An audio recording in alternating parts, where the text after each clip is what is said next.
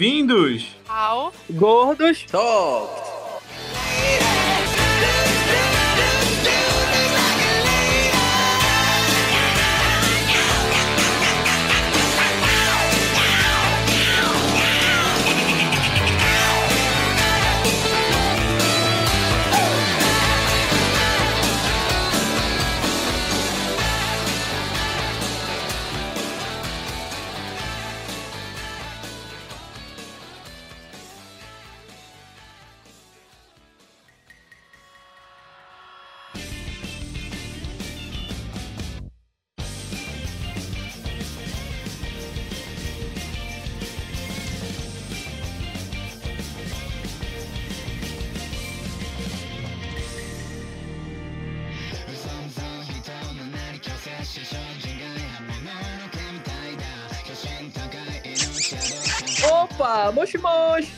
Boa noite, um beijo pra audiência. Pô, mano. Pegou, pegou desprevenido. Ô, mano, que introdução é essa, cara? Eu não lembro disso, hein? É nova, mano, é nova, é nova. Pô, mano, pô, pior que eu reconheço isso, mano. É daquele cara que tem a foto do Satoru Gojo e manda o áudio É, no mano. É, Caraca, mano.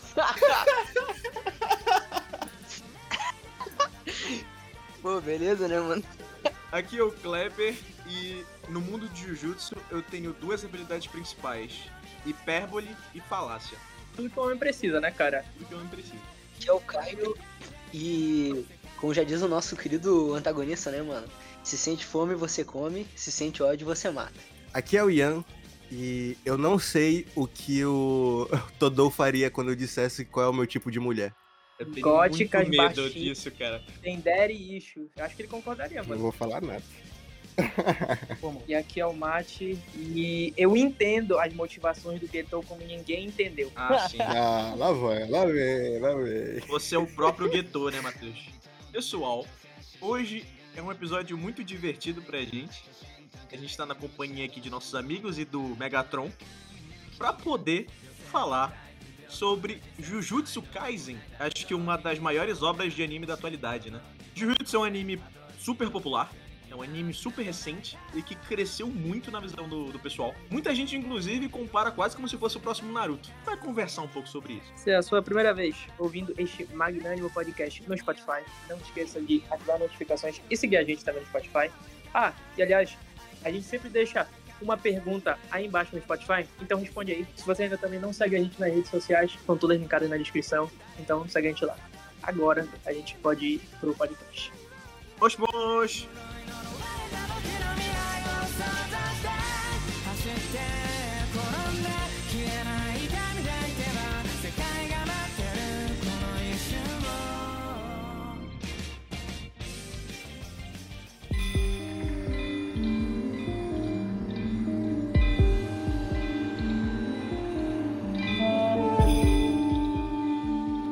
'Segunda temporada de Jujutsu Kaisen terminou. Provavelmente é o maior anime da temporada. Mas antes da gente falar sobre isso, vamos entender o que é Jujutsu Kaisen, pra quem não tem ideia? Eu posso dar uma resumida aqui pra vocês. Seguinte, na, na minha visão, mano, Jujutsu, ele é uma crítica ao julgamento da sociedade e às doenças mentais.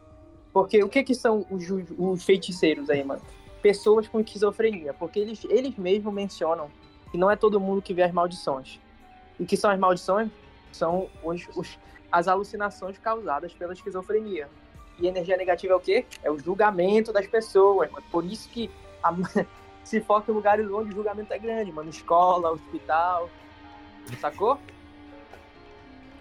Então quer Acho que o dizer que o vendo Satoru. Gojo Satoru Gojo, mano, ele é tipo o Coringa. é um maluco? É só maluco? Sim, mano, tudo aquilo acontece só na cabeça dele. Pode Ele tá crer. tipo pro Coringa, né? Ele é tipo o Coringa desse universo, né? Na verdade, mano, o, que, o Coringa desse universo é o Getou, mano. Por isso que eu curto ele tanto, mano. Que, tipo assim, são os meus dois heróis pessoais, né? Coringa e Getou.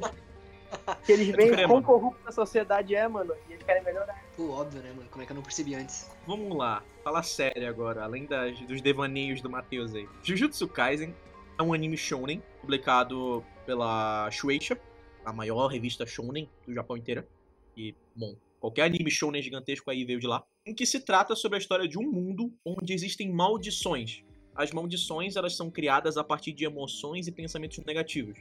Elas tomam forma física a partir do medo, do temor, da raiva, da inveja, de, da negatividade no geral.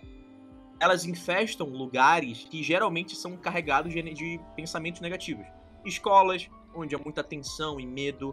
Hospitais, onde há morte, tristeza.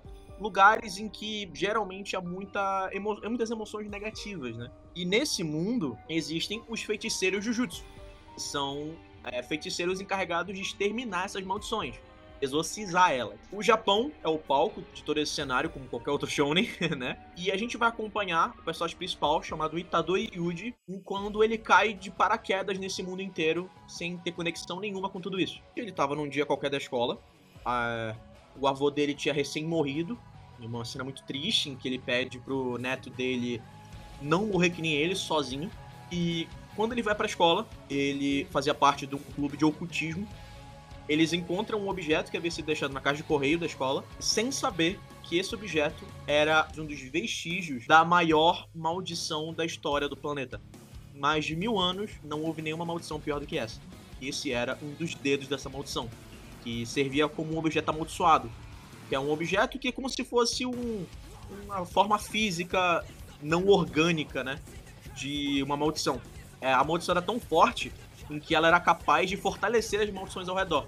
Inclusive maldições que, entre aspas, engoliam ela. Só deixa eu abrir um parênteses aqui, mano, porque de tudo que tu falou até agora, o que me parece mais irreal é o Itadori, um moleque que quebrou recordes mundiais no colegial. É verdade. simplesmente no clube de ocultismo da escola. É, pode crer, né?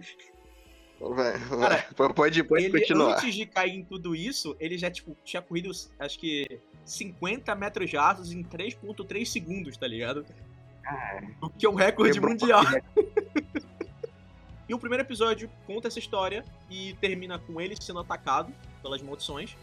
Enquanto ele vai tentar salvar os amigos dele, que desse clube. É, aparece um outro personagem também principal, que é o Megumi Fushiguro, em que ele já é um feiticeiro que estava lá para resolver a situação e interceptar esse dedo dessa maldição que havia sido pego por, por, esse grupo de estudantes sem que eles soubessem que a merda que eles estavam se metendo. E no meio da luta, no meio de todo esse problema, o Itadori, ele lembra que falaram que eles engoliam esse dedo para ganhar poder, e ele engole esse dedo.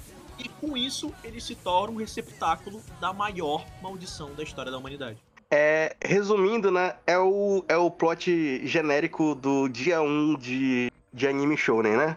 O é. protagonista ele ganha o poder numa luta em que ele apresenta o, o, o antagonista, né? E o sensei, né? Que é o Gojo que aparece no finalzinho do episódio. Sim, o Megumi, né? Ele aparece pra ser o sensei. Mano, tipo assim, sendo, sendo bem honesto, né? Jujutsu não tem nada de muito inovador assim nos, nos primeiros capítulos.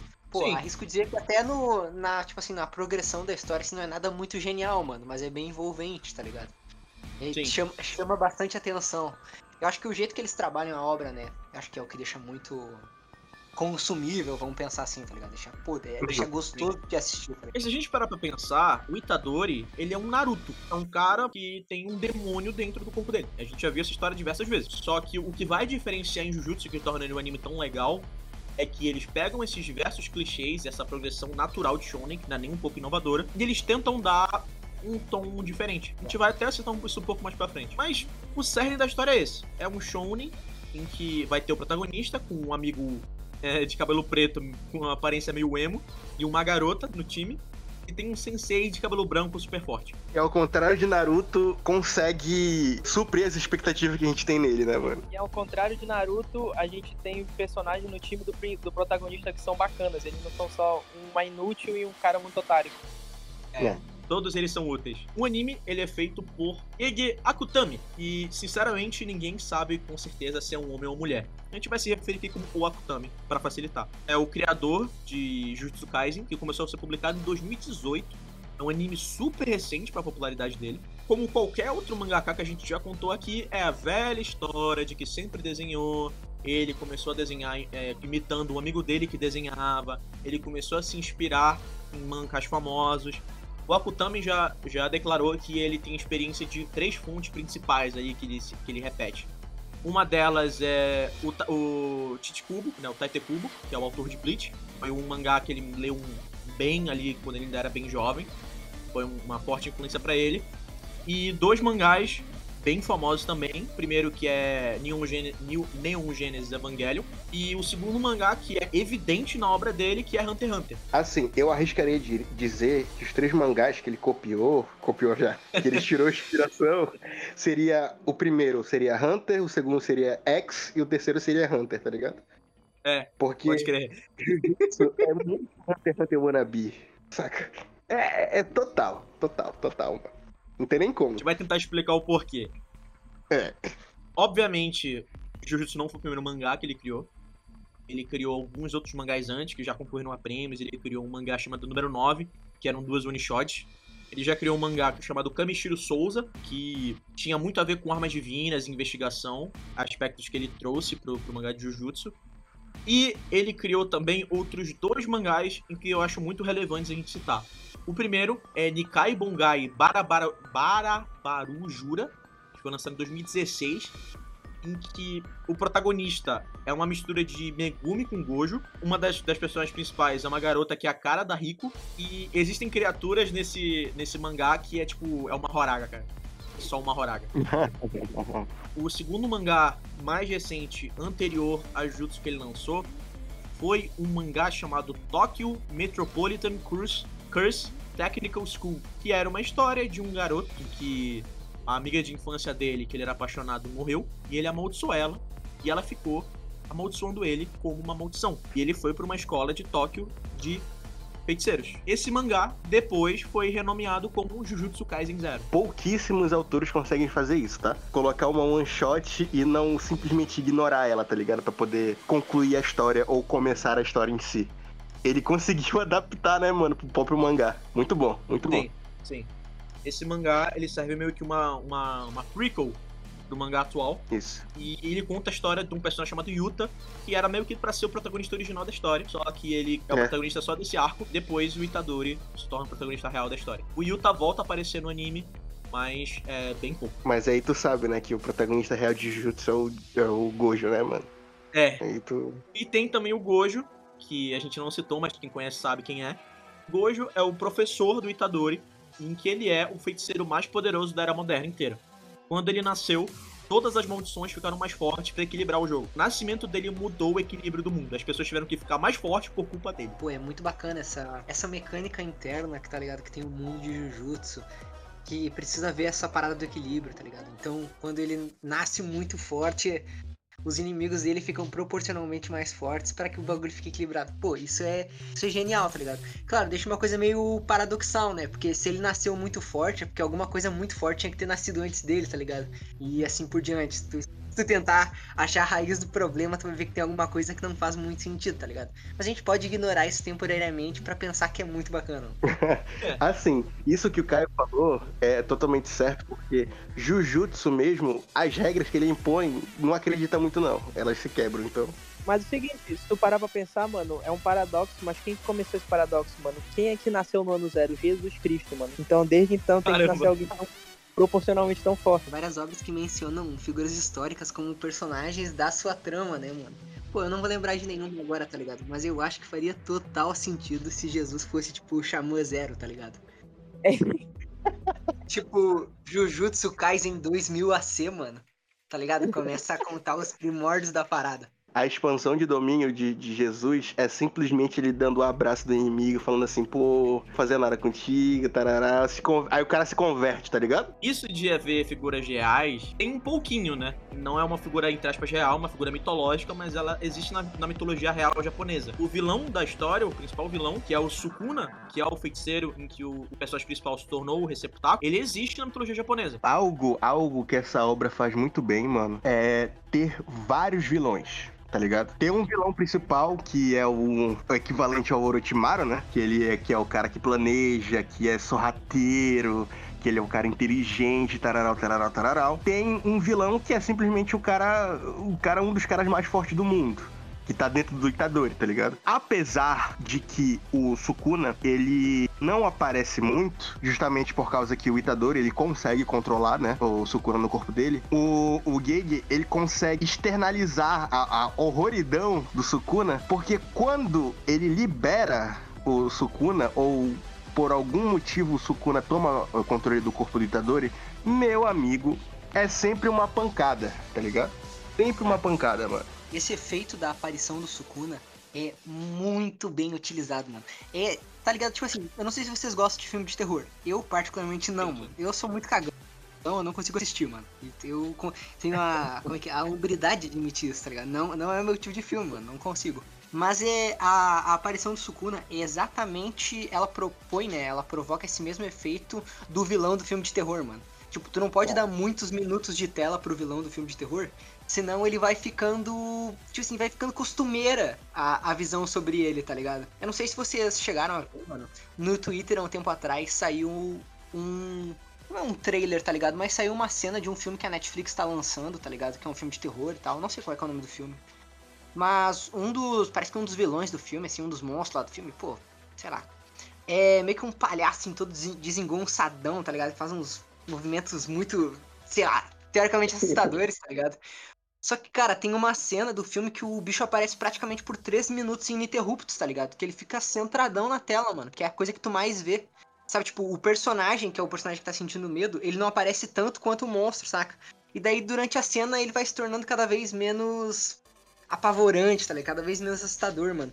E isso nunca acontece em Jujutsu, velho. Tipo, todas as vezes que a, todas as vezes que o cabra aparece, ele desce o, desce o cacete em todo mundo, tá ligado? Tipo assim, ele é genuinamente mal, mano. Genuinamente mal. É. Isso é outro ponto também muito interessante, tá ligado? Quando, quando o Igor agora comentou, tá ligado? Que, cara, o, o vilão é só mal, mano. Não, não tem muita conversa. Ele é, ele é mal, assim, porque ele é mal, mano. Ele não precisa de um motivo. É tipo o Lord Shen, tá ligado? Do Kung Fu Panda, mano. O cara é só mal, mano. O cara nasceu mal, vai é. morrer mal, mano. Só, só dando um, um, recap, né, mano? Porque isso que esse problema que o Caio falou de, de dar tela pro vilão e ele não parece muito assustador. Isso a gente já falou, na verdade, de outro podcast com o nome de Five Nights at Freddy's, né, mano? Ah, pode crer. Pode crer. Eu não fui o único pensando nisso aí, mano. Caraca, mano. Pô, é o exemplo perfeito, mano. Um filme de supostamente terror onde os personagens que dão medo aparecem muito, mano. Pô, não dá mais medo, simples. E, e assim, o, o, o, Sukuna tem isso, né? Dele ser muito mal. E tem outras pessoas, mano, outros vilões que só podem ser assim por causa da presença do Getou. É um plot muito interessante, o do Sukuna. É, é legal, é legal. Ele matar todo mundo, porra, maneiro. Mas, velho, imagina se, se o anime tem o Sukuna como vilão principal caralho, velho. Ia ser uma merda. Ia ser uma merda. Porque ele só ia matar a galera e é isso aí, saca? Mas o Getou com o Getou é diferente, mano. Ele tem um plano, ele sabe o que fazer, tá ligado? Então, essas presenças de diferentes vilão, vilões acaba enriquecendo a prova porque tu consegue colocar um cara, tipo, tipo Marrito, tá ligado? Um filho da puta arrombado que tu quer que ele se foda, só que ele nunca se fode, tá ligado? Bom, mano, é bom. Tipo, tem, tem um vilão que tá na tela que fica te envolvendo, né? Que fica, tipo, ali te comprando na trama enquanto o vilão principal não, não dá as caras. Isso é muito importante é. e muito, legal.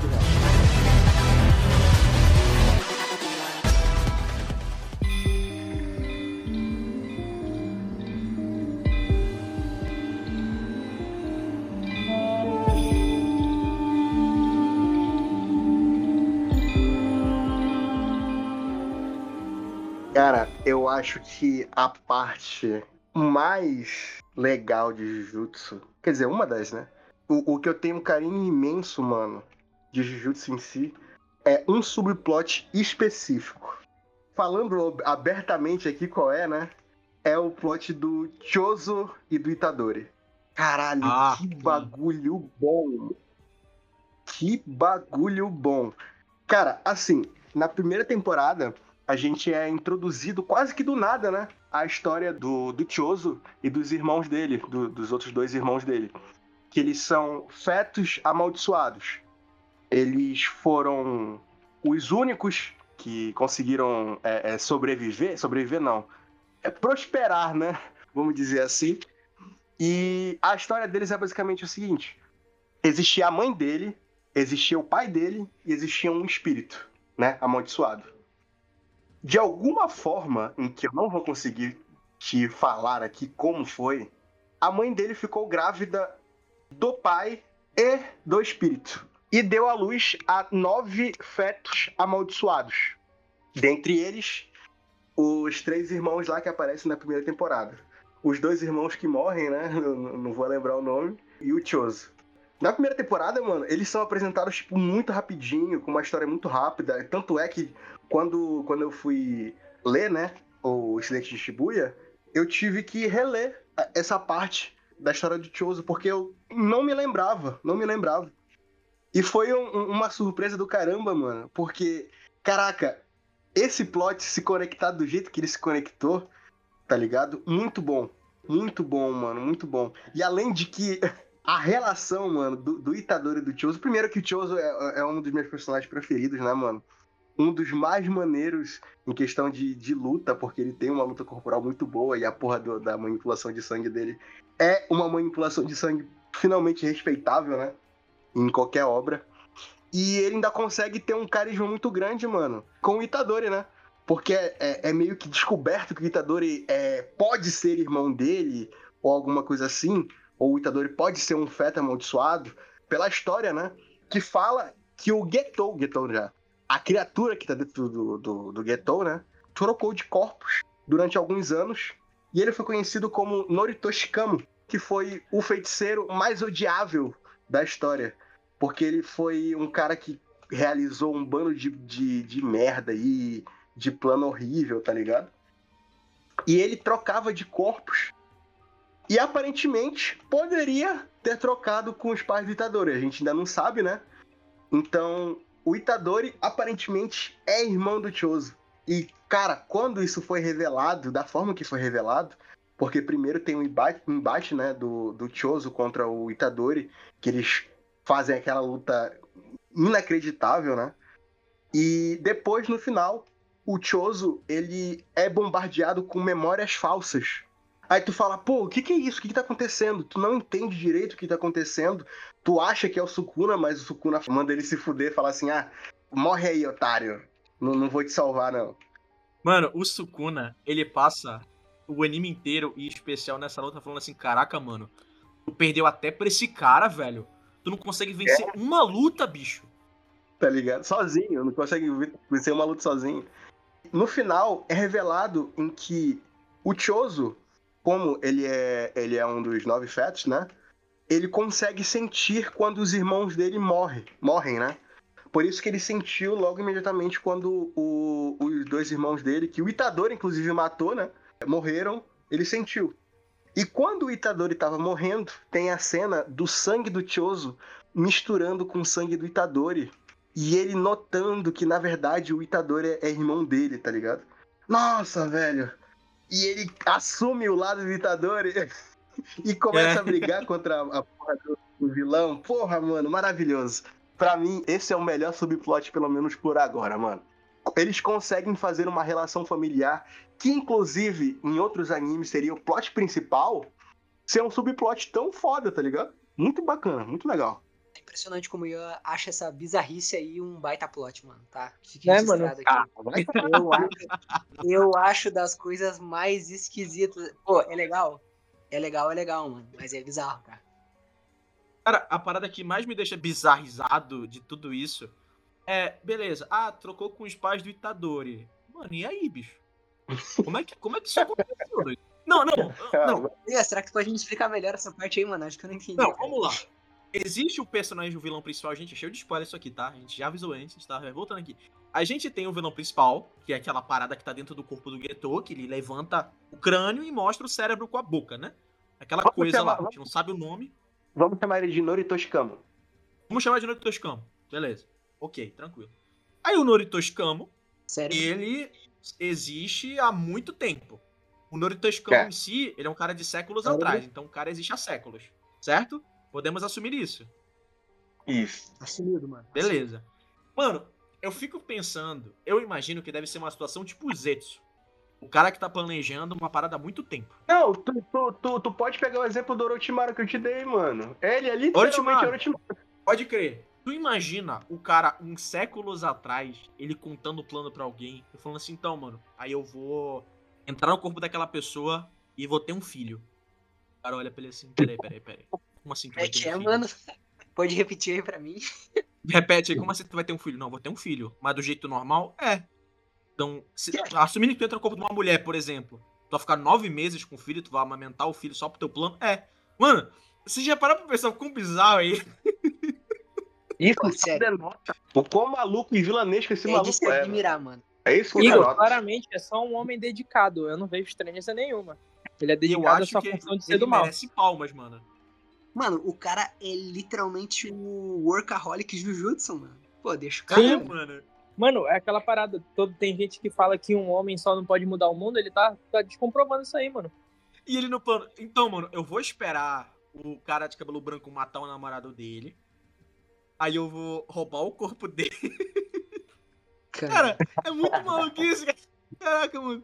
Na moral, mano, esse vilão Norotescano, o cara é muito bom, mano. O cara é muito dedicado, velho. É porque acontece mais coisa no mangá, né? Que, que evidencia a maluquice dele. Mas vamos deixar isso, né? Pra outra hora. Deixar Aqui é só desinformação, mano. As minhas cenas preferidas de Jujutsu, elas ficam divididas entre a parte, tipo, da narrativa e a parte visual. Parte narrativa, eu adoro, como o Ian falou, Itadori Choso. Acho muito massa. Eu adoro a cena mais recente, né, no final da temporada, que é Eu Sou Você. Apesar de que eu vou ser sincero, até hoje eu não entendo 100% ela. Quer que eu explique? Quer que eu explique, mano? Eu aceito, como, é mano. bom, como é bom não estar sozinho nesse barco, mano. Pra mim, essa cena não tem sentido nenhum, mano.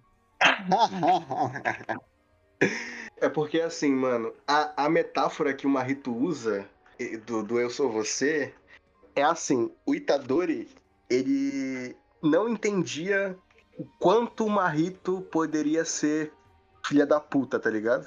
Ele sabia, na verdade, desculpa. Ele sabe que o Marito é, é um total filha da puta, só que ele não compreendia como, tá ligado? Aí o Marito fala: Ah, Itadori, eu sou você. Da mesma forma que você mata maldições sem pensar duas vezes, eu mato os humanos sem pensar duas vezes. tá ligado? É basicamente isso. Aí no final, o Itadori, ele fala: É, Marito, tem razão. Eu sou você. Não importa o quantas vezes você ressuscite, quando você é levante, eu vou sempre te matar e eu não vou pensar duas vezes, tá ligado? Essa daí que é a parada deles dois, mano. Muito legal. Tá, eu, eu achei que tivesse uma base um pouco mais. Uma coisa muito mais profunda, mano. Mas é tão. Tão óbvio quanto parece, é daquela analogia inicial que ele faz lá quando eles se conhecem e tal. Isso, isso, isso. Ah, e também tem o quesito do, do Marrito ali meio que surgiu na mesma época que o Itadori tava, então. Fica Sim, implícito sim. que o Itadori. Enfim. Outra cena que eu adoro é do filme Jutsu Zero, que conta a história daquele, daquele prequel que eu comentei, né? Que foca no Yuta. Esse filme eu adoro, uma porrada de cena dele. Eu adoro uma cena. A cena final da batalha do Yuta contra o Geto, em que o Yuta, ele utiliza. Os, ah, de novo, ele quebra as regras do sistema, né? Em que ele fala assim pra Rika, a maldição, que ama- amaldiçoa ele, uma maldição de nível especial, poderosíssima, tão poderosa que ela foi apelidada de Rainha das Maldições. E só pra comentar, o Sukuna, ele é chamado de Rei das Maldições. Então vocês conseguem entender que ela é muito poderosa. Ele tava na batalha final contra o Geto, e num golpe final, ele vira pra Rika e fala em que ele ama ela e que ele, assim que isso terminar, ele vai ficar junto com ela.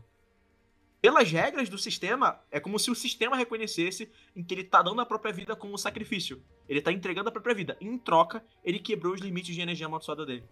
O, de novo, o entregar e receber.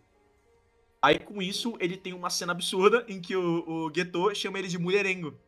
E ele responde: mulherengo? Não, isso aqui é amor de verdade. Com um bicho de 10 mil.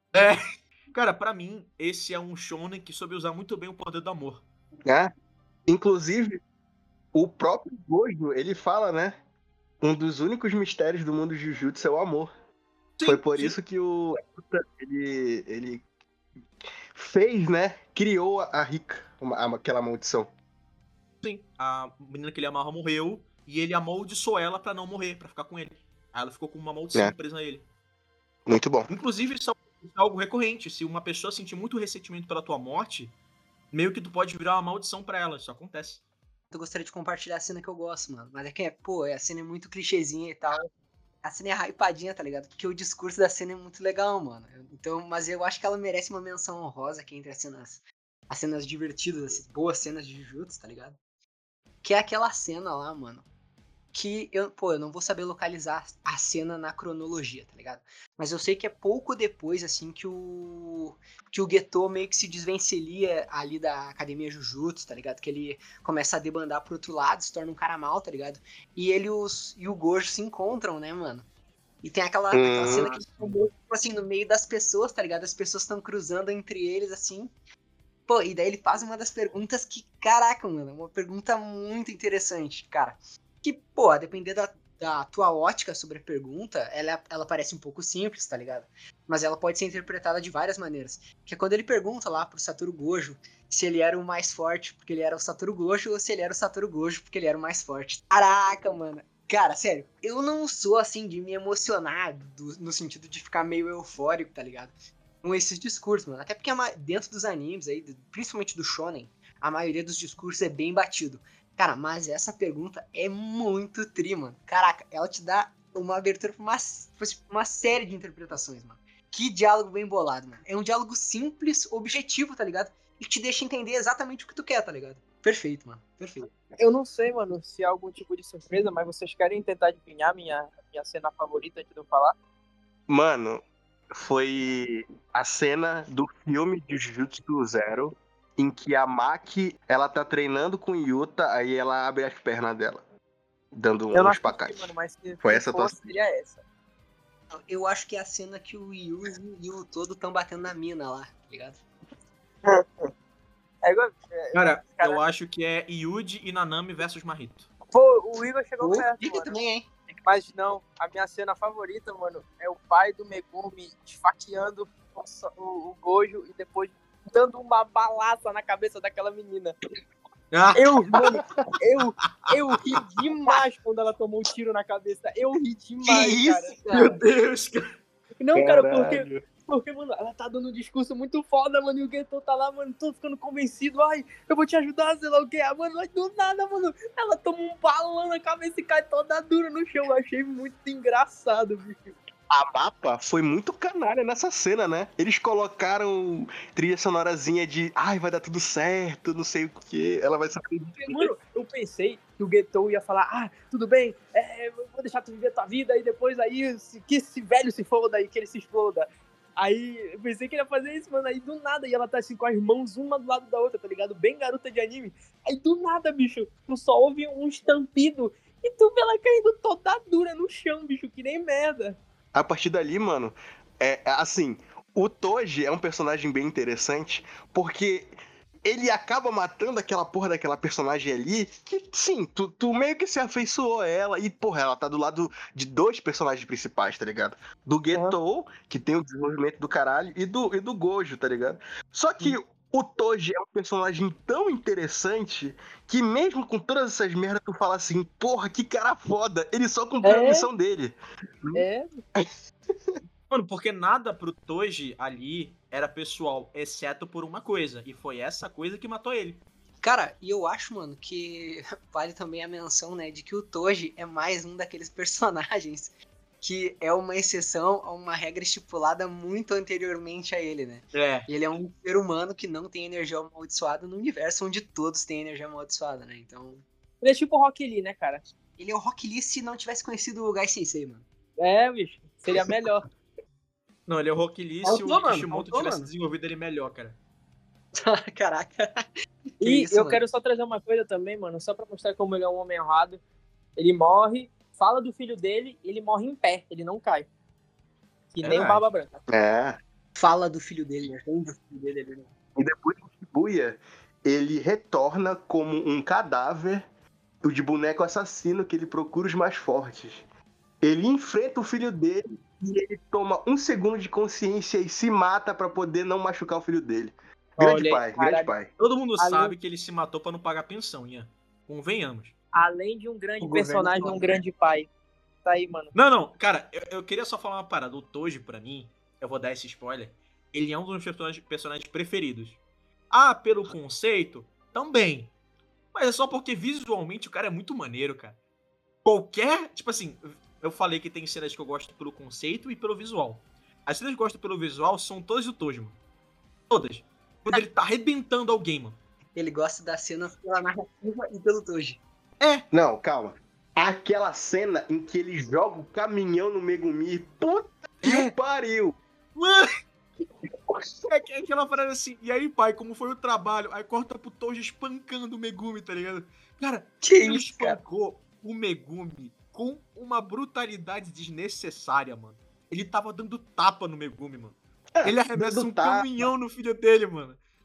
É, é- é, como é que é? Usando, usando uma varetinha que ele tinha lá de bumerangue, é, é, matando um bando de, de coelho. Porra, velho. Que cara maneiro, velho. Mano, ele Que pega o coelho e começa a usar de nunchaku e espancar outros coelhos, mano, com o coelho. Outra coisa que eu lembrei agora de comentar, é, e eu esqueci totalmente isso daí, era pro bloco 1 do programa, inclusive. Eu queria só deixar a menção aqui das condições ruins de trabalho da mapa, tá? Que realmente Ah. É, pre- prejudicaram um pouquinho o anime, né?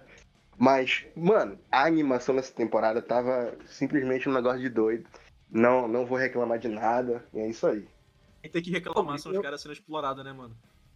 É. Exato. Sem ver a família tem três anos.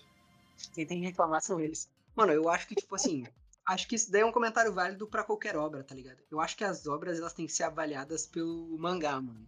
O anime é legal e tal, mas, tipo, o anime vende algumas falsas ideias aí que, às vezes, se estendem por muito tempo, mano. Tipo, como foi com o Kimetsu, tá ligado? Que o anime era, nossa, hypadaço, porque tinha uma animação muito furiosa e efeitos de luzes e, sei lá, 1400 frames por segundo. Pô, bagulho absurdo, tá ligado? Mas daí tu leu, tipo, fazer um paralelo com outro anime, né? Dentro de um, de um episódio sobre um anime específico, né?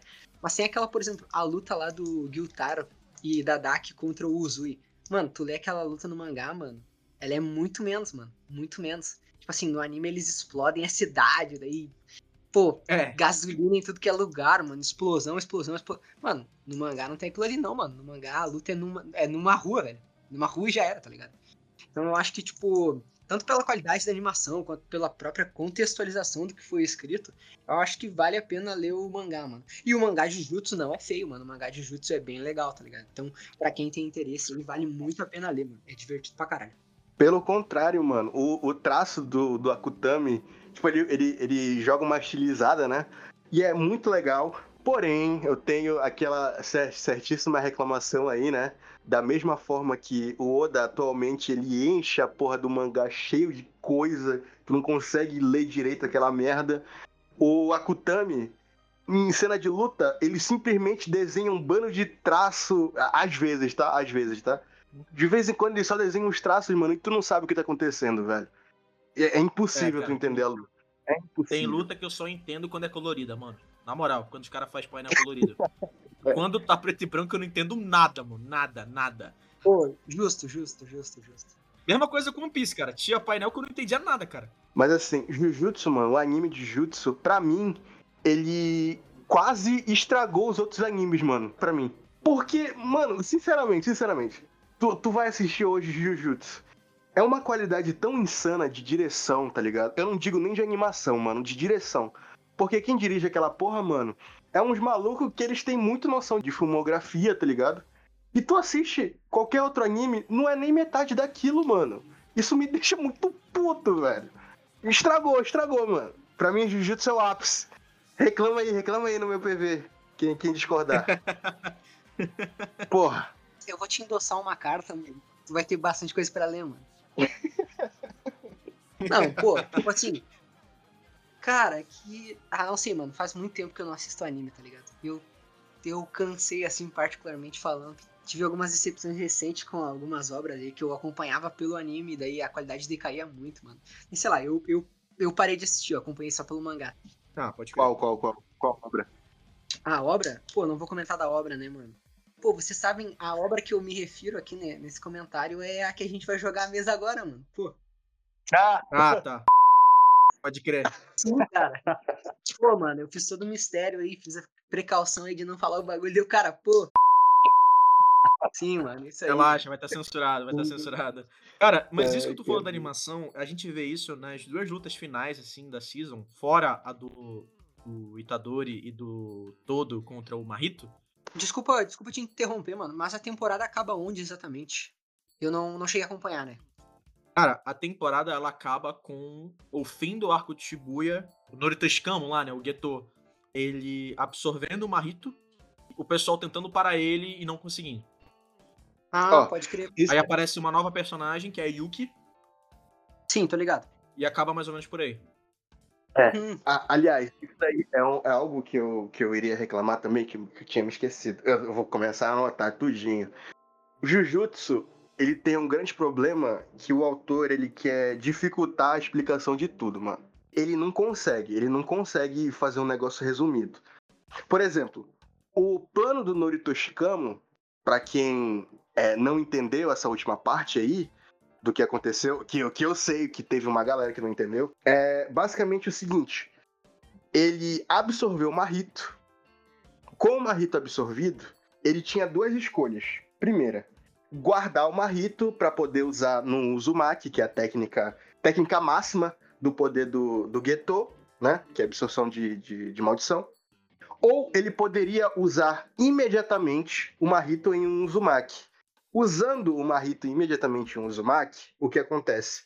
Ele consegue extrair a técnica da maldição que ele usou para ele, para ele mesmo. Nisso que acontece, o Norito Shikamo, ele usa a técnica do Marrito para poder moldar a alma e o corpo das pessoas que ele tinha marcado anteriormente para feiticeiros do passado assumirem a identidade daqueles corpos como se fosse o Itadori, como se eles fossem vessels, como se eles fossem receptáculos de, de feiticeiros da, da era Heian, da era passada, tá ligado? Isso tudo que eu falei podia ser resumido o seguinte: ele fez o Edo Tensei, tá? Aí tá voltando os mortos aí. É, é basicamente isso. Eu só vou contextualizar isso só, só, pra, só pra explicar pra galera mesmo, que teve uma galera que não entendeu. Mas pode prosseguir aí. É basicamente isso, Caio. Esse é o final. Fora isso, cara, a- as lutas do Sukuna contra o Diogo e o Sukuna contra o Mahoraga, elas são muito mais insanas do que no, no mangá, cara. Muito mais insanas. Tipo, o nível de destruição, exceto o, a expansão de domínio do Sukuna, não era algo que tem no mangá, cara. Não é, cara. Mano, os caras tão, tipo, destruindo bairros, mano. No mangá, não tem muito esse foco, tá ligado? Eles, sei lá, de- derrubam uma casa, derrubam um prédio. É, no máximo aquela técnica do, do jogo, né? É. Peraí, que eu acho que isso acaba sendo um traço que, o, que, o- que as adaptações compartilham entre si, né? Elas sempre dão uma exagerada, mano. A coisa precisa ficar mais visual. E É, às certeza. vezes eu acho que isso é a própria vontade do autor. Tipo, ele não conseguiu passar tanta coisa pelo tempo, tá ligado? Claro, Tipo, claro, claro. sei Isso lá. também. Se a gente pegar Naruto, é, vocês lembram do, do arco mais famoso, o arco do Pen? O capítulo em que o Pen tá pairando sobre Konoha e tu vê Konoha inteira desenhada, ela foi um capítulo que ficou, se não me engano, um mês sem, sem, sem Naruto. Pra ele poder desenhar tudo. Isso é tri, mano. Isso é tri. Esse, esse detalhe profundo aí é muito legal, mano. Então, às vezes, o, o- autor mesmo, ele, ele, no anime, que tem mais tempo, mais gente trabalhando, mais gente sendo explorada, né, Bapa? Ele consegue passar um nível de, de desastre maior. Só que o problema é. É. que isso pode causar erro de continuidade, né? Porque ele vai ter, ter que sempre criar algo maior. Mas, como essa luta é do Sukuna, né, mano? Não tem nada maior que esse filho da puta aí, tá tudo É. certo. Só o Sukuna mais forte, né? É, só, só o Sukuna mais forte e o Gojo. Mas olha, a pergunta que eu queria que eu, que eu queria fazer, mano, é pro Caio. Teve algum poder que tu achou mais interessante ou que tu não entendeu? Eu acho que tal, pô, talvez eu seja muito idiota, tá ligado? Mas com certeza o poder mais difícil de entender de Jujutsu é daquele cara lá, o Zenin que se move pelos quadros, tá ligado?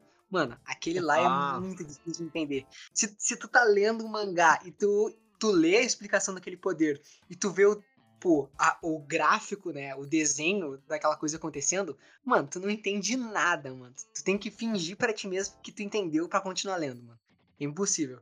Não, eu fiz Já... a estratégia velha de reler até eu conseguir entender. Tá, eu não tenho muito essa paciência, tá ligado? Li uma vezinha ali, ah, tá, beleza, e assim funciona, fui pra frente. então, deixa eu te explicar, mano. Ele divide o tempo em 24 frames, tá ligado? Olha só, mano. Olha que poder é esse, mano. Que poder é esse, mano. Imagina o cara sentado na sala dele pensando, bah, esse cara tem que ter um poder diferente, tá ligado? Acho que ele podia dividir um segundo em 24 frames. Não, mano. Não, Pô, não, mano, seria foda, já pensou? O poder do cara, ele diminui todo mundo ao redor dele pra 30 FPS. Aí todo mundo se move mais lento e ele se move a 60. Não, tu sabe qual foi a parada, provavelmente? Ele provavelmente visitou algum estúdio de animação, ele olhou assim e falou: gosto de, 20, 24 frames aqui. Maneiro. Basicamente, ele faz uma projeção nesses frames do movimento dele. Aí o corpo dele isso. meio que é forçado a enquadrar nesses frames, tá ligado? E ele pode fazer isso com os inimigos também. A, a pessoa que não conseguir enquadrar o corpo dele a, a essa vontade, a, a, essa projeção que ele, que ele fez, ela é congelada, tá ligado? Ela é congelada num frame. Aí tem alguns segundinhos ali que ele pode sei lá, bater no cara ou alguma coisa assim. Sim, que ele fica livre, né? É, esse poder, mano, tipo, é, é, é uma desculpa pro cara ser super veloz, tá ligado? Porque quando tu é. tá 24 frames, né, mano, tu, tu pula de um lugar pro outro, não é? Basicamente. ele é tipo o cara mais rápido do mundo de Jujutsu vivo, exceto o Gojo. O Gojo, é. O problema é que o Jujutsu é assim, ah, o cara é o mais forte, ele é o mais inteligente. Sempre vai ter um, exceto o Gojo, na frente. É. Isso eu acho maneiríssimo, cara. Sim, né? Até novamente, né? Surgir a exceção da exceção. Assim, é interessante isso, porque essa é a única regra que não se quebra, mano. É, mano. Não, realmente, vivo assim, não tem ninguém melhor que o Gojuma. Não tem. É. Tem duas regras que, que nunca se quebram no Jujutsu. Primeiro, vai ter alguma pessoa que vai fazer algo e o Gojo sempre vai ser melhor. E segundo, tudo que tu vê que é muito foda, assume que o Gojo sabe fazer. E sabe que ele é muito bom naquilo. E tu, Igor, teve algum poder que tu, que tu, que tu gostou dessa temporada? Olha, dessa temporada que eu gostei, eu curti o poder da Mei Mei, porque ele é um poder que ele é simples, só que ele ficou forte pelo abuso da regra. É. Muito interessante. Inclusive, eu queria saber, porque assim, ela controla o, os corvos, né? E ela, ela manda esses corvos se matarem e tal, não sei o que, beleza. Quando os corvos se matam, como ela faz para ela adquirir mais corvos? São corvos, tipo, que, ela pode comprar por aí? Como é que é? Não sei. É meio 0800, mano. Ah, é? Eu entendi que então... sim, tá então ligado? Mano, talvez ela tivesse doação de corvos, pra, que nem a prefeitura aí de Porto Alegre pede doação de motosserras. que isso, cara? Tá expondo aí, mano, meu país? Eu adorei o poder do, do Choso também, mano. Eu vou ser bem honesto. Ah, ele é muito bom, mano. Porra, velho. A manipulação moral, de sangue a... dele, cara, é de respeito, mano. O, o anime, ele estendeu muito. Porque tem cenas, mano, que ele faz uns bagulho ali que não tem no mangá, mano. Tem aquela cena que ele tá batalhando contra o Norito Shikamo, que ele é, é derrubado daquela pilastra lá, gigante, e ele usa o sangue para se propulsionar para cima como Homem de Ferro. Inacreditável, mano. Muito bom. E tu, Mate, teve algum poder que tu, tu achou legal? Porra, mano, o poder que eu achei bacana. Posso falar do Toji, né? Porque ele não tem poder. Mas se ele tivesse, falaria dele, com certeza. Que ia ser foda. Um poder muito pouco falado, né? Eu não sei se a gente já tá. A gente não tá falando do nosso personagem favorito, né? Mas, pô, mano, eu não sei se pode contar exatamente como poder, mas a parada do Panda eu achei muito foda. Quando eu tava vendo a luta do Panda com o Mekamaru, eu achei do caralho. O Panda é bom, mano. Pena que é um personagem que não ganhou tanto desenvolvimento nessa temporada agora. Mano, até o, o poder do o poder do é bacana. Mas o poder do Marito é foda também. Cara, e acho que a gente deveria comentar um pouco sobre isso, né, mano? O destino infeliz que o nosso amigo Mekamaru aí teve, né, mano? Pô, era um personagem tri, mano. Meu personagem preferido. Pô, é um personagem bala, mano. Eu gosto muito dessa questão dessa restrição que ele tem, tá ligado? Tipo, tinha, no caso, né? Que Deus o tenha. Que, tipo assim, pô, ele não podia entrar. A pele dele era tão sensível, tá ligado? O corpo dele era tão fragilizado Que o cara tinha que ficar, mano, escondido lá, submerso, mas ele tinha essa questão, né? De, de poder ter a energia amaldiçoada a um longo alcance, né? Vamos dizer assim. O bagulho quase meio. Todo Japão que ele fala. É, tipo, caraca, mano, isso é tri, tá ligado? Pô, é um conceito bacana, tá ligado? Que a obra acaba explorando uma vez, né? Até porque não teria muito sentido explorar isso mais de uma vez. Talvez daria um ar meio, meio repetitivo, tá ligado? Mas é um, é um uhum, personagem é. bacana, mano. É um dos meus favoritos, mano. É. É o, é o total contrário do Toji, né, mano? Alguém que tem sim, muita sim. energia amaldiçoada, mas tem um corpo muito sim, frágil. É, ele paga o preço ainda, mano. É, e assim, se ele conseguisse escapar do Marrito e do Geto, nossa senhora. Ele ia ser um dos personagens mais roubados do anime, pô. Simplesmente. Tá ligado? É, mas é aquela, né, mano? O cara não conseguiu, não conseguiu se conter, mano. Ele tentou ser herói. Sozinho. O coito, a vontade do coito foi maior que ele, aí se fudeu, fez toda a merda, ainda fudeu os caras. E ainda morreu. É, mano. Em compensação, a mina em que ele, que ele fez tudo pro pessoal não ir para lá, o pessoal de Kyoto não ir para lá, mandou o pessoal para longe, Aí chega a Miwa, faz um juramento para nunca mais segurar uma espada e tem o golpe segurado pela mão do Noritoshikamo. Ali. Isso denota o quão fraco ela é, tá? Não é nem com quão forte o cara é, tá ligado? Ela fez um juramento em que ela nunca mais vai empunhar uma espada. E o golpe dela é um golpe, sei lá, tipo, 5% mais forte. É isso. O bagulho é muito cara. É, é. é um pouco triste, mano, assim. Mano, o quão merda como espadachim tem que ser pro cara segurar tua espada com uma mão, mano. Esse é o maior desrespeito para qualquer espadachim no anime. É o cara segurar teu golpe de espada com uma mão. Aliás, é algo que eu gosto bastante do anime é que o pessoal que usa essas técnicas de espada, da sombra simples lá, do domínio simples, desculpa, todos usam terno, né? Eu, eu acho isso uma da hora. Ah, que... Kill Bill, né, cara? É, tá ligado?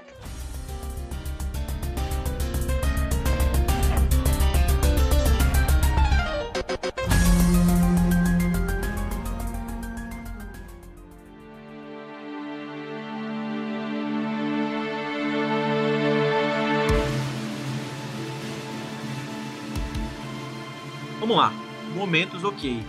Personagens preferidos. Eu sei o do Ian e eu tenho certeza qual é o do Mate. Tô curioso pro do Caio. Vamos ver então. Qual que é o de vocês aí? Podem começar. O meu personagem preferido é era o Mekamaru, tá ligado? Vai começar tá. a explicação minha. Largou o movimento, né, mano? Deixou de ser Red Pill e começou a gostar de mulher. Só que eu tenho uma maldição do caralho. Qual é a maldição? Todo personagem que eu acho preferido morre, né? Em Jujutsu não é diferente. O Mekamaru, meu personagem preferido, morreu. Aí eu falei, pô, Tá, vai continuar sendo. Aí, alguns episódios depois, aparece o Nanami espancando aquele loirinho chato. E tu fica, caraca, o Nanami é muito foda. Aí eu falei, pô, mano, o Nanami é da hora. Meu personagem preferido. Talvez o Ian tenha um poder, mano. Talvez ele seja um feiticeiro aí, mano. É. é. Tem, a, tem uma maldição aí, mano. Talvez seja é. da mesma família daquele maluco lá, mano, que, fa que ele fala só os, os, os ingredientes do, do, sei lá o quê. Tudo que o Ian fala não... que é o favorito dele está fadado à morte. Caramba, mano. Eu não vou nem te falar qual é o meu amigo preferido aqui. É, Igor, te fudeu. o bagulho vai ficar feio pra alguém aqui. Né? Mas eu olhei assim pro Nanami e falei, pô, mano, muito foda. E é tipo assim, eu já gostava do Nanami. E eu acho a moral do personagem dele muito legal. A moral dele não ter tempo e a técnica amaldiçoada ser baseada nisso, tá ligado? Ele não ter tempo para poder relaxar. Então, ele sempre foi uma pessoa em que ele sempre se dedicou pro trabalho dele e tal. E ele largou é, ser um feiticeiro jujutsu, que é uma profissão escrota demais, para ser um, um cara de escritório mas mesmo sendo um cara de escritório, trabalhando mais, tararau, tararau, tararau, ele percebeu que, sendo um, feiticeiro de jutsu, ele poderia ajudar mais pessoas, né, mano? Pô, muito foda, muito foda. Eu gosto demais dele. Aí ele morreu, né? Aí é foda. Aí chega no mangá, né? É. Porra. Eu fiquei em negação, cara. Fiquei em negação. Eu falei, caraca, não acredito que eles vão matar o, o, o Nanami assim. tá ligado? Mano, é uma maldição muito forte, cara. Porque na luta contra o Marito, o Ian tava no meu PV. Nossa, mano, a Nobara é muito brava, mano. A Nobara é muito. Aí depois na luta do, do Nanami. Nossa, ele mandou o GIF do Nanami segurando o cara pelo cabelo. Nossa, mano, Nanami, melhor personagem, não sei o que. Não, não é assim. Eu não vou dar spoiler do mangá porque se concretizou de novo, mano. De, de novo, novo, cara. Ai, velho, que horror. Mas tá bom. Mas assim, Jujutsu é Game of Thrones, né, dos animes. Então, o personagem morrer é. não é tão mérito assim. Mano, é o seguinte. Tem dois caras que estão lá no topo pra mim, mano. Acho que é bem óbvio. O Toji, né, o pai do Megumi, muito Justo. foda, não tem o que falar. O cara é inacreditável, mano. Literalmente, a habilidade do cara é ser muito foda. Ele é melhor em tudo do que todos. Por isso é. que ele consegue fazer o que ele faz. E a habilidade e... dele é ter um corpo especial, mano. É Porra, ser mais rápido, mais forte, mais ágil, mais tudo do que todo mundo. Cara, é muito foda, não tem nem o que falar. E sem contar que ele ainda tem aquele bichão lá no braço dele, muito fera ele também. O José. Isso. É o filho de verdade dele, mano. o é. José. e também ele é roubadíssimo que ele tem umas armas malucas lá, né, mano? Ele Sim, tem é. aquela investida, invertida lá do céu, capaz de anular qualquer maldição.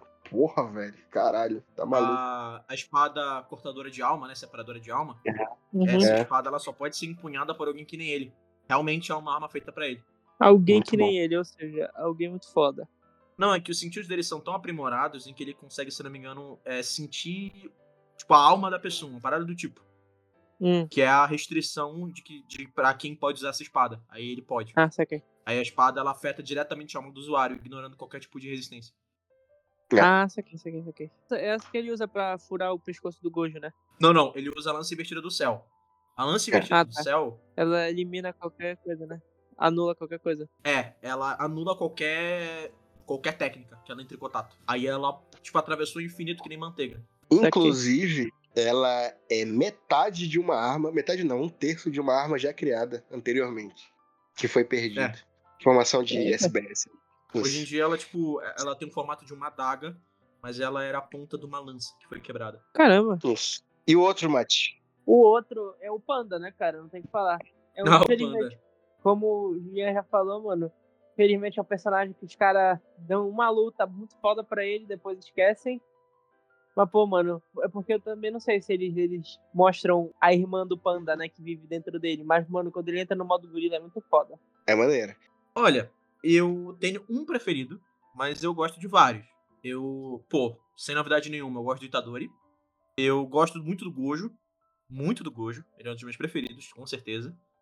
E na mesma linha, eu também sou muito fã do Toji. Eu adoro os dois porque eles são completos opostos, tá ligado? É, e também, entre os meus preferidos, assim, sem contar o meu preferido de verdade, só falando de que eu gosto muito, eu gosto muito do Yuta, cara. Pra mim, ele é um protagonista já fechado, cara. Porque realmente é o que ele é, né? Ele é. já teve o, a história dele. Primeiro, isso para mim eu acho maneiríssimo é, Jujutsu ter, por determinação, tipo, três protagonistas, tá ligado? O antigo, ah, o mais antigo e o novo. Porque o Gojo é o mais antigo, né? Começa por aí. Uhum. O Yuta, que é o original, e o Itadori depois. O, o Yuta é aquilo que tu falou. É o protagonista que ele já é fechadinho, né? Ele é como se fosse o, um Naruto depois que ele já é Hokage, por exemplo. Ele já concluiu meio que o, o arco de desenvolvimento dele. E agora ele tá simplesmente procurando um novo objetivo e ele cumprindo o que ele tem que fazer, né? Caralho, isso no, no anime, no mangá, né? Acaba sendo uma pica pro Itadori, mano. Porque o Yuta, primeiro, ele já é mais poderoso que o Itadori. Segundo, ele é muito mais bem desenvolvido que o Itadori, né?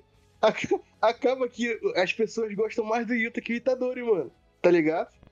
E. É complicado, né? Eu só não gosto tanto do Yuta quanto eu gosto do Itadori porque eu prefiro mano a mano, tá ligado? Eu prefiro ah, chute. Mas caralho, velho, o Yuta, mano, não tem como. Não tem como. O cara é muito foda. É muito foda. Com isso dito, eu adoro eles, cara. Mas para mim, o number one, mano, é indisputável, velho. Ian, só me responde, mano. Qual o teu tipo de mulher? Ah, Não tem, cara. A Oi Todo é o melhor personagem pra mim, mano. Eu amo esse personagem. é só um parênteses. Eu tava assistindo o episódio em que ele dá o, o Black Flash, o Raio Negro, no Marrito, no trabalho. Eu gargalhei tanto quando ele soltou o colar dele e apareceu a foto do Itadori e da idol Sim. dele. Nossa, começou uma musiquinha de, de anime e começou a porra da, alucinação dele. Caraca, eu ria tanto, eu ria tanto. A minha chefe, ela até me perguntou. Falou, Ian, o que, que tá acontecendo? Tá tudo bem? Nossa, mano, muito, muito da hora. O anime, ele conseguiu captar a loucura desse maluco aí, velho. Sim, cara. Ele é maluco, mano. Mano, imagina. Tá indo pra gincana do teu, do, do- do- sei lá, da tua faculdade, do teu colégio, do teu trabalho, tu não é mais gincana, mano. Aí Aparece um malandro de dois metros, forte que nem um gorila, gigantesco, com uma cicatriz gigante no olho, rasga a camisa, olha pra ti e pergunta qual o teu tipo de mulher. Dependendo da resposta, eu vou te espancar. É. Cara, isso é perfeito! Aí, ainda por cima, o Itadori, em vez dele achar maluquice, ele tá, ele responde. Né? Ele responde e é a mesma, o mesmo tipo do, do Todô. O Todô começa a chorar. Ele começa a chorar olhando pro céu e fala assim: a partir de hoje, você é my best friend. My brother, né, mano? Você é meu irmão, mano. Você é meu irmão de outra mãe. Ele começa a ter uma alucinação dele e do Itadori no Slice of Life. Inclusive, tem um comentário muito legal do Panda, né? No finalzinho de Shibuya ali, quando o Chozo, ele se refere ao Itadori como irmão dele, o Panda ele fala: Caraca, Itadori, já foi o Todou com esse papo agora, esse bicho aí, tu não tá soltando os feromônios aí de Ah. máquina? Ai, ai, mano. Cara, esse personagem é incrível. Além de que ele é muito forte, né? Ele nem é um dos mais fortes da obra. Assim, Não. ele é muito forte, óbvio. Mas, assim, ele poder ser ele é fantástico, cara. A maluquice dele, o jeito dele. E é um personagem que, que quebra um pouquinho também do shonen, né? Daquele estereótipo do cara totalmente é, gigante, né? Malhado, ser burro. Porque o Todou é o cara com o maior QI da obra, né? E ele tem uma técnica que ele consegue aproveitar 100% do QI dele, porque é uma técnica muito desorientadora, né? Ele bate palma e troca de lugar com objeto ou humano que tenha energia amaldiçoada. Só basta ter energia amaldiçoada. Tu vai esperar que um cara do tamanho dele, ele vai ter uma técnica de porrada, né? Não, a técnica dele é de estratégia, é de controle. É de controle. Caraca, que inacreditável. Muito bom. Muito bom. Ele e seus autoproclamados 530 mil de QI. Muito bom, muito bom. Inclusive, uma das minhas cenas preferidas dessa segunda temporada é quando ele surge quando o Itadori tá no fundo do buraco. O Itadori, mano, ele tinha acabado de ver a Nobara morrer e ele tava totalmente sem esperanças. O Marrito, ele dá um Black Flash, né, um raio, um raio negro no Itadori porque ele se sentiu uma maldição inacreditável porque ele corrompeu a alma do Itadori ao ponto dele ficar sem esperanças. E pro Itadori voltar pro normal dele, né? Ele teve que ser consolado pelo todo. E a forma que ele fez isso, mano, ele dá um discurso, né, mano, que nós somos a exceção. A gente precisa tomar o controle agora, porque se não for a gente, mano. E aí, quem é que vai ser? Que É. personagem com moral legal, velho. Muito bacana. Se Muito tu bacana. parar de lutar, as pessoas não vão parar de morrer. Vai ser o covarde que vai deixar de lutar, mano? Pô, muito bom, mano. Definitivamente um dos melhores personagens mesmo. Além de que, na minha opinião, eu vou dar uma filosofada por algo besta aqui. A pergunta dele tem um certo sentido. Porque a pergunta dele não, tipo assim, a gente vê no anime em que não foi ele que criou, né? Perguntaram isso pra ele e ele repete. É uma pergunta em que se tu analisar demais, ela tem que ter um sentido, cara. Porque realmente os gostos de uma pessoa definem ela. Isso é verdade. Uhum. Então, claro que a pergunta dele, ela é de um jeito muito mais humorístico, né? Mas a ideia dele é o seguinte, mano, dependendo de como a pessoa responder, eu vou entender como a pessoa é. Então, se a pessoa ela dá uma resposta segura, é uma pessoa que ela, na minha opinião, é chata. Essa é a visão dele. Porque ela tenta ir jogar, ela tenta ir pelo lado seguro, ela não arrisca, ela não fala o que ela pensa realmente. Diferente do Itadori, que é um cara muito mais honesto sobre si mesmo, muito mais direto, que naquela situação ele falou o que ele achava. Qualquer pessoa normal, ou qualquer pessoa mais reservada, ia falar assim, mano, não vou te falar isso. Por que, que eu vou te falar isso, tá ligado? Inclusive, essa pergunta cai no final da primeira temporada, né? Quando o Megumi, ele usa a expansão de domínio dele incompleta. Dá um flashback, né? E ele fala, o, o Gojo fala, né? Que ele era uma pessoa muito segura, ele não arriscava muito e não tinha muita criatividade, né? Então, por isso, ele sempre, ele quase sempre se sacrificava, né? Porque ele acabava uhum. que ele não acreditava nele mesmo. E tu pode ver que isso daí é um padrão que os feiticeiros mais fortes de Jutsu, eles são os mais pirados. Porque é. para poder criar e aguentar e fazer tudo que eles fazem, eles não têm que ser normais, tá ligado? Só nessa pergunta, que foi a, a Yuki que ela criou, né? Ela consegue meio que enxergar toda, todo o parâmetro né, da pessoa. Sabe, saber se ela tem o potencial certo para poder ir fundo. Muito bacana, mano. Além de que a gente consegue ver isso exacerbado, né? No fato de que o Gojo, no flashback, ele atinge o poder máximo ficando maluco. Isso. Ele fica completamente pirado naquela cena, né? Ele tá. Na dublagem. Na dublagem não, né? Dentro da legenda, o Toji pergunta se, tipo, se ele tá high, tá ligado? Se ele tá se ele tá lombrado, sabe? É. E eu acho isso muito interessante, cara, porque todos eles realmente são fora da caixinha, sabe? São não batem muito é. bem da cabeça. Nessa mesma linha, eu só queria falar que tu trouxe aí do fato do, do Megumi se sacrificar sempre. A gente precisa conversar com o fato de que o Megumi precisa de um psicólogo urgente, mano. É. Porque na primeira oportunidade, ele vai chamar uma Horaga, mano. é a falta de confiança, né? Nas próprias habilidades, né, mano? Ele ia invocar no primeiro episódio contra o Sukuna com um dedo. Ele ia invocar contra o Todô. Ele ia invocar contra aquela maldição que tinha o dedo do Sukuna. Ele ia invocar contra o Toji. Ele tava fazendo o movimento das mãos. Ele ia invocar, se não me engano, os irmãos Choso, quando ele é, desbloqueia a expansão de domínio. Que ele vai, ele faz o movimento da mão, aí ele fala assim: ah, não, vou fazer isso não. E ele, e ele arrisca a expansão de domínio. E uhum. ele invoca o Mahoraga. Ou seja, ele fala assim: meu irmão, tu não vai ganhar. Se eu perder, tu perde junto. Pra maldição loura, tu Nanami espancou. Não é nem maldição, Igor. É só um maluco. Ah, é? É um maluco, perdão. Não é nem maldição, pior ainda. É, é só um cara. É só um feiticeiro que o Nanami matou em um golpe, tá ligado? É foda, mano. Esse Megumi.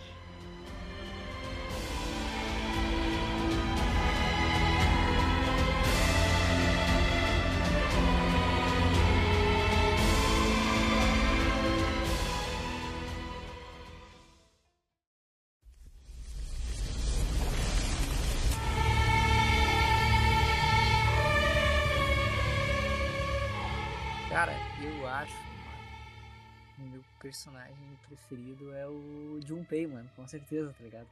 Ah, cara. Pelo amor de Deus, mano. Não, não, não. Não, tô brincando, tô brincando. Junpei não, né, mano? Cara, eu acho que eu já, já tinha comentado antes, mano. Acho que eu, eu gosto muito do. O que morre lá logo depois que fica corpo bom, tá ligado? Eu gosto Mekamaru. Isso aí, mano. gosto tanto do cara que esqueci o nome dele. Pô, curto o Mekamaru, mano. Acho um baita personagem, tá ligado? Eu gosto mais da técnica dele, tá ligado? Não do personagem em si, mas eu acho a técnica, assim, o visual do, do personagem, tá ligado? Quando ele aparece lá no confronto entre as escolas, eu gosto muito do, do visual do personagem, tá ligado? Acho que isso é um ponto muito positivo. Mano, outro personagem que eu gosto muito, mano, que eu acho um personagem muito legal, é o jogo, tá ligado? Aquela maldição lá do fogo. Pô, acho ah, muito. Ah, sim. mano. Sim. Muito tri, mano. Cara, o personagem é muito legal, velho. Imagino que tu tenha curtido muito a cena dele contra o Sukuna, né? Pô, mano, nossa, é muito tri, mano, muito tri. Inclusive, mano, eu acho muito bacana o. Já entrando aí nessa. Não na cena favorita, né, mano? Porque acho que, pô, como eu acompanho mais pelo mangá, mano, eu suponho que a diferença, né, que a animação faz quando o mangá é passado, né, pra, pra uma obra visual, assim, uma obra mais corrida, por assim dizer, né, onde a cena é mais, sabe, mais encaixada, vamos falar assim, eu suponho que isso mude muito como tu entende algumas cenas, tá ligado? Com certeza. Pô, uma cena que eu gostei muito do jogo, né, que é o personagem comentado agora, é aquela cena lá, mano, quando ele tá lutando contra o Sukuna, mano, e o Sukuna, pô, o Sukuna admite que ele é forte, tá ligado? E daí ele chora, mano. Caraca, mano. Tipo, aquilo tem um significado muito forte, mano, saca? Tipo, parece, talvez, para quem olha assim, né, pô, tu, se eu te contasse a história corrida, assim, a gente fala, ah, não, mano, porque tem, um, tem dois caras do mal lá que lutam e daí no final um deles chora na luta quando o, o outro cara, né, o cara mais forte, admite que ele também é forte. Pô, talvez parecesse meio idiota, saca? Mas quando tu, tu lê, tu entende o que tá acontecendo, saca? Tem uma coisa profunda ali, tá? Tem um negócio meio meio brilhante assim no ar, saca? Que se tu pega, a cena é muito bala, tá ligado? E outra que eu acho que é a cena mais pica, assim, da segunda temporada, mano, que eu acho que é que, que estourou, assim, tá ligado? É aquela cena do Sukuna lá, mano, falando pros caras não se mexer, mano. Parados. Caraca, essa cena é muito pica. Cara, tipo assim, eu não, não sei se tu chegou a assistir pelo, tipo, pela Crunch ou tem aquela versão dublada, tá ligado? Ou se tu viu pelo original em. Ah, eu vi as duas versões. A versão dublada, mano. Eu não vou saber o nome do dublador do Sukuna agora, tá ligado? Eu até segui ele no Twitter há um tempo atrás. Mas, mano, a versão dublada ficou muito boa, mano. É muito impactante a cena, tá ligado? Tipo, tu sente o peso na voz, tá ligado? É que o cara tem voz de vilão, mano. Então isso Tem. Eu acho que ele fez o, o Scanone no National Taizai. Sim, mano. Sim, sim. Pô, é ele o manda muito cara, bem. mesmo cara, mano. Tá Ele ligado? manda muito Daí, bem. ele tem uma voz imponente de superioridade, saca? Daí quando ele fala lá, mano, que eles não podem se mover enquanto ele não permitir, mano, senão ele vai, vai acabar com eles. Cara, aquela cena é muito pica, mano. Tipo, ali, ali ele bota, tipo assim, a, a régua pro vilão, tá ligado? Pô, ele bota, cara, esse cara é muito, muito pica, tá? muito foda. E ele deixou claro, qualquer um que se mexer. Humano, maldição, se mexeu, zerou. Acho que o, o jogo, o jogo e o Sukuro talvez sejam os meus personagens preferidos, mano. Os feiticeiros são legais, tá ligado? Mas às vezes eu. Ah, sei lá, não brilha neles, né, meu? Ne- Neles não brilha. Sabe uma cena que eu acho também que ficou bacana na dublagem, de verdade? Qual? Logo no início da temporada, quando o Gojo ele volta depois de quase morrer, né? Entre aspas, pro Toji. Ah, sim, mano. Caraca, essa também. Nossa, essa é muito tri, mano. Tu chegou a ver dublado? Sim, sim, essa parte eu acompanhei dublado. Cara, eu adorei a interpretação do dublador, mano. Porque eu lembro que no- na temporada passada, eu tinha lido essa cena no mangá, eu falei, pô, mano, eu não sei se esse dublador, esse dublador vai ser bom pra essas cenas, sabe? Porque a voz dele já era pra um Gojo um pouco mais velho, eu não sei se ia ca- caber. E o jeito, as palavras que ele fala, pra mim não iam ficar boas. E realmente, ele adaptou. Ele utilizou outro jeito, outras falas, que ficaram muito melhores. Ele tá realmente delirando e falando nada com nada, sabe? Sim. Cara, nossa, Pô, essa cara. cena é muito boa, mano. Muito boa. Muito boa. Só começou. Ah, é verdade. Falha minha! Caraca, então Caio é time Sukuna, né, velho? Pô, mano, eu sou, cara. Eu, eu não consigo evitar, mano. Ah, mano, o cara é muito badass, tá ligado? Não, não tem como não ser, mano. Tipo. e eu acho, eu acho que é aquela coisa que a gente falou lá no início, tá ligado? Essa coisa dele ser mal só porque ele é mal, mano. Pô, Ah, eu sim. suponho, tá ligado? Eu não, eu não sei. Eu parei de acompanhar o mangá, tá ligado? Eu parei aí mais pro fim, tá ligado? Não sei o que tá acontecendo exatamente agora, mano. Então, tipo. Eu, eu não sei se em algum momento o, autor. Autor, autora, não sei. Ninguém sabe. É, não, pode crer, porque eu tinha essa impressão mesmo. Cara, eu não sei se em algum momento isso pretende ser exposto na obra, tá ligado? Se eles vão comentar se existe alguma motivação por trás do Sukuna, sabe? Tipo, se. Ou se ele é só meio louco, tá ligado? Meio enlouquecido pela essa questão do poder e tal. Eu não sei qual é que é. qual vai ser a moral da, da base toda, saca?